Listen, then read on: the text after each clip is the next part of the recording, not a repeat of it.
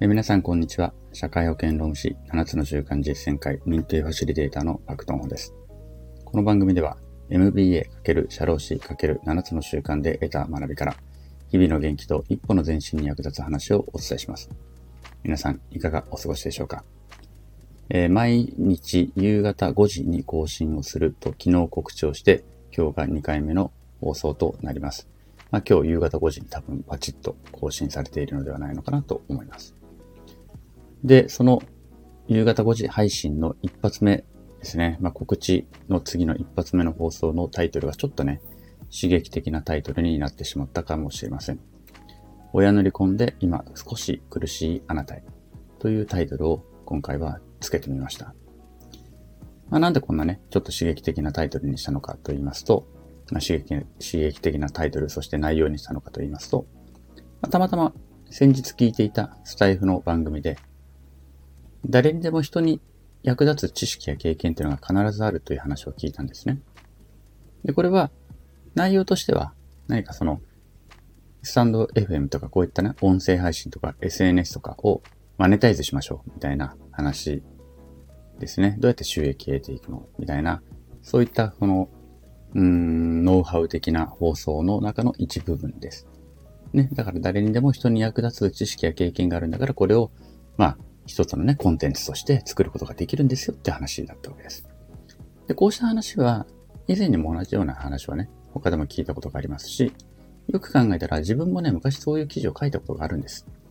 社労士会の解放だったかな。セミナー講師をやろうみたいな記事を書いたときに、誰にでもセミナーのネタにできるような経験知識っていうのが必ずありますとこう自分でも書いてたんですね。うん。なので、まあ久しぶりにちょっとそういうのを思い出して、で、あの、まあ、思い出したついでにね、改めて自分の人生で、どういったことをね、じゃあ人に伝えてあげられることがあるんだろうっていうふうにちょっと考えてみたところ、私の人生の中でやっぱりね、あの、両親の離婚っていうのがやっぱ何よりも一番の大きな影響を及ぼしているっていうことに改めて気づきました。まあ、前から知っていたんですけれども、やっぱりこれだよねってことになったと。で、まあ、それであるならば、もしかしたらその時の経験をね、今必要としている人に何か役に立てる話ができるのかもしれないなと思って、ちょっと勇気を出して喋ってるわけです。はい。で、まあ、とはいえね、あの、私の両親が離婚したのはもう中学3年、私が中学3年生の時で、もう34年前とか、5年前とか、そういう話なので、随分昔の話ではあるので、今とは全く環境も違うと思います。なのでね、別に例えば親が離婚したからといって、いやいや結構仲良くやってるよと。ね、お互いのなんか、あの人生設計が違ったので、一旦離婚することにはしたけれども、家族としてのファミリーとしてのね、間は保ってるよなんていう関係性もおそらくあるかもしれないし、うん。なので、本当いろいろだと思います。なので、一概に言えるわけでもないというのは一つと、もう一つ前提として必ず言っておかなければいけないのは、あの、まあ、こうした話をするからといってね、離婚をした夫婦、人を責める気っていうのはもちろんありません。それは全くない。ね。とか、子供が辛いんだから離婚しないで我慢して、もうちょっと頑張りなさいよなんていう気も全くないです。誰も最初から離婚するつもりで結婚なんてしなかっただろうし、子供を育ててきたわけでもないでしょうと。本当にね、苦渋の、苦渋の決断だったということはよくわかります。本当に、で、しかもすごいエネルギーを使うっていうのもよくわかります。なんでかというと、自分の親を見ましたから。本当に大変だったっていうのは本当によくわかる。誰もしたくて離婚なんかしない。だけど、まあ、そういうね、事情があって、本当に莫大なエネルギーをつく使って、あの、そういう結結論をね、決断を下すんだということを本当によくわかっているので、何かそれに対して私が言うということは全くないというのはちょっと前提で、あの、述べておきたいと思います。で、とはいえ、とはいえですね、親も辛いように子供もやっぱりある程度ね、子供なりに辛いというのは事実なので、で少しでも私の体験がそういった子たちに役立てばいいなと思って話してみようと思います。先ほども言ったようにね、本当に携帯がいろいろ、いろいろなので、離婚しても別にうち全然仲いいよっていう家もあるでしょうし、ね、なので、あの、一概には言えないというのはね、これも前提として、あの、押さえておいてください。私の経験はあくまでも私の経験。もしかしたらほんの少しでもね、あ、なんかそこは共感できるなとか、そういうことなんだねって思ってぶ、思える部分があれば、あこれ幸いというぐらいのね、あのー、思いで聞いていただければいいのかなというふうに思います。すいません。ちょっと前置き長くなりました。本論に入っていきたいと思います。えっと、親がね、親の離婚で今少し苦しいあなたへ伝えたいことは大きく3つです。1つ目、親は親の人生、あなたはあなたの人生。親のためなんて思わなくていい。割り切っていいですよ、ということです。これはね、言ってしまうとちょっと元は、元も子もないかもしれないんですけれども、親と子というのはもちろん血のつながりがあります。だけど、だけどですよ、親と子供は別人格です。あくまでも別人格。あなたの人生はあなたの人生、あなたのためだけの人生なんです。なので、親のためなんていう風にプレッシャーだけを感じて、そして親のために何かね、うん、自分のやりたいことを諦めるとか、そんなことはしなくていいと思います。そこは割り切っちゃいましょうということです。ね、私がね、その中学3年生の時に親が正式に離婚した時に、よく親戚に言われたのが、あなたはね、お前が長男なんだから、お前がしっかりしなさい。お前が母親をね、お母さんを支えてあげなさいってことをよく言われたんです。これが私は本当に嫌で、あの時最も嫌、言われて嫌だった言葉、ダントツナンバーワンです。お前は長男なんだから、お前がしっかり支えてあげなさい。中学3年生で、支えてあげなさいって言われたってっていうこともあったし、親が勝手に自分たちが好きで離婚するのに、なんでこっちにそんなもの求めるんだということをあの時すごく思いました。なので、あなたはあなたの人生でいいんですよっていうことをまず伝えたいと思います。これは私がね、当時、当時っていうかまあそのね、大学生ぐらいの時にとある先輩に言われて、ああ、そうだなと思ってちょっとね、自分の中でスッと気分が楽になった言葉だったので、この言葉を伝えたいなというふうに思います。ただね、ただ、だけど、あなたはあなたの人生なんだけど、やっぱりね、人の道は外れないでおきましょうねっていうことも付け加えたいと思います。ね、ちょっとだけなんかもう嫌になっちゃって、ちょっと悪さしちゃうとかってあるかもしれないんだけれども、人の道はやっぱり外れないでおきましょう。ね、犯罪行為であったりとか、人を傷つけたりっていうことはやっぱりしないでおくのがいいと思います。みんなが悲しむし、もっと悲しむのはおそらく将来の自分です。将来の自分が悲しむと思うので、やっぱり人の道は外れないでおきましょう。あと、お手伝いの時間が増えたりとかね。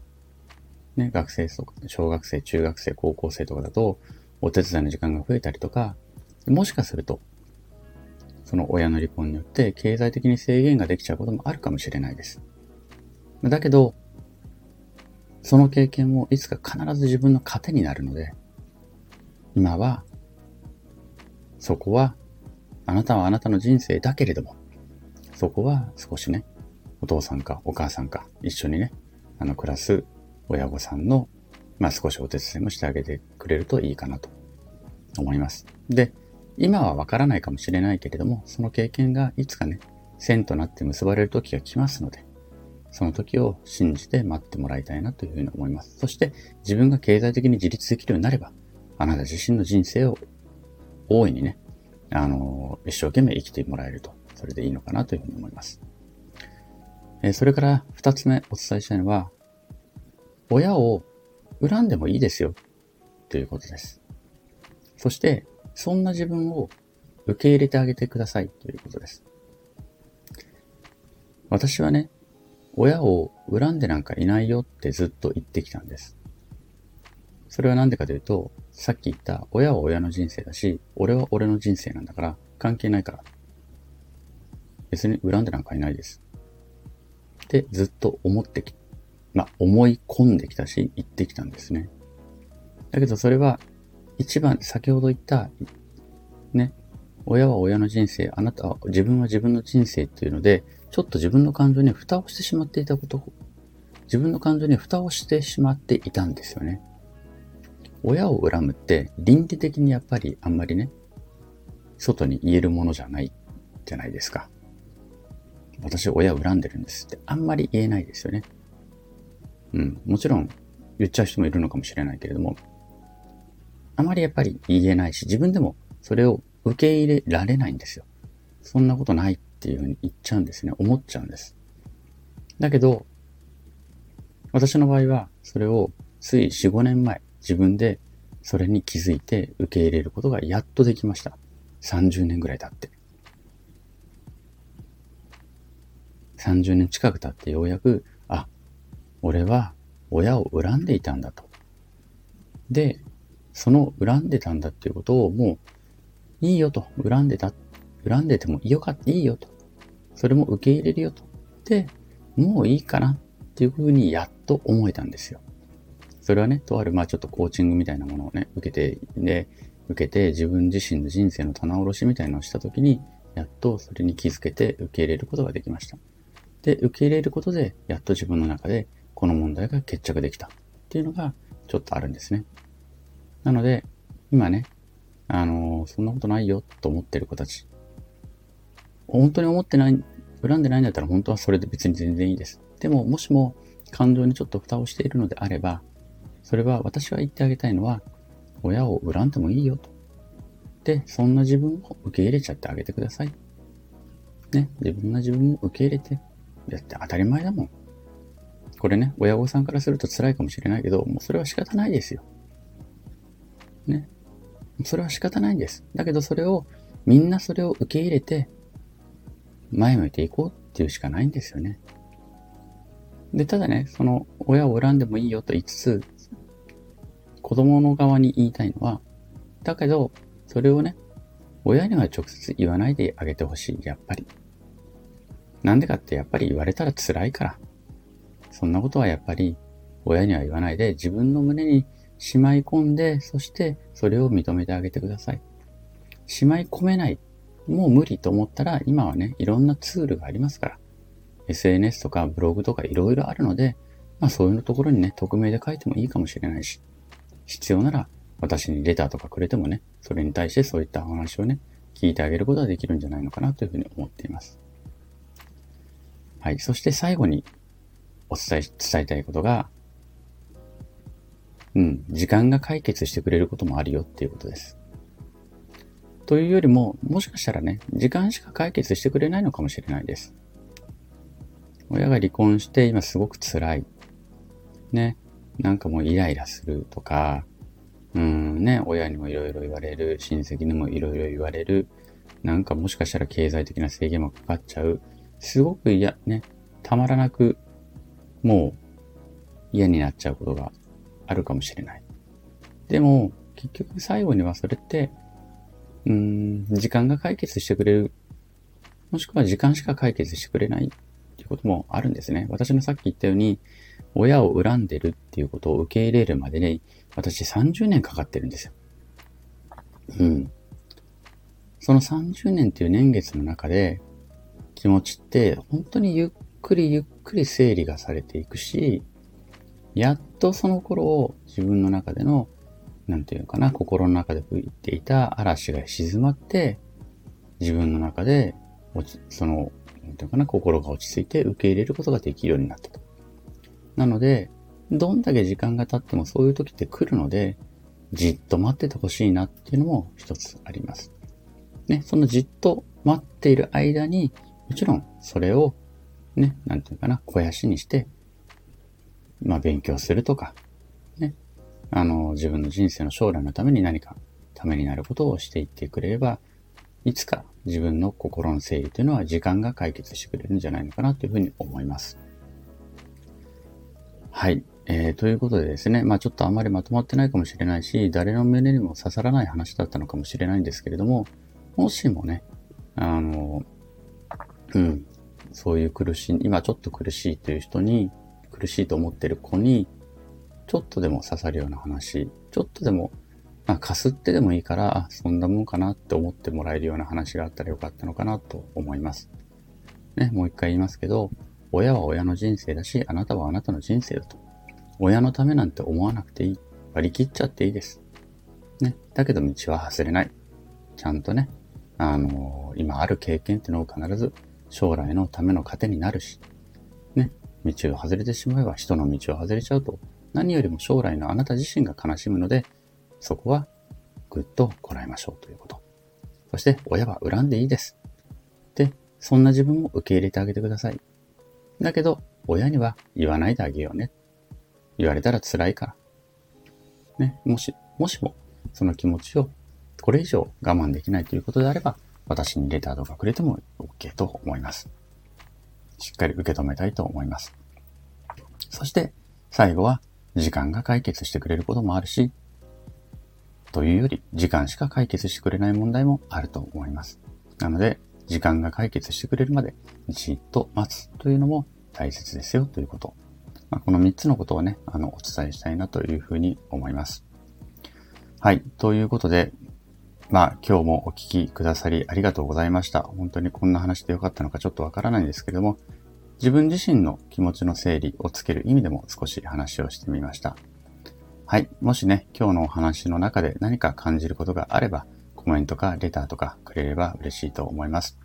またね、頑張って更新していきますので、よろしければ遊びに来てください。昨日より今日、今日より明日、一日一歩ずつも前進し、みんなでより良い世界を作っていきましょう。それでは今日はこの辺で、さようなら。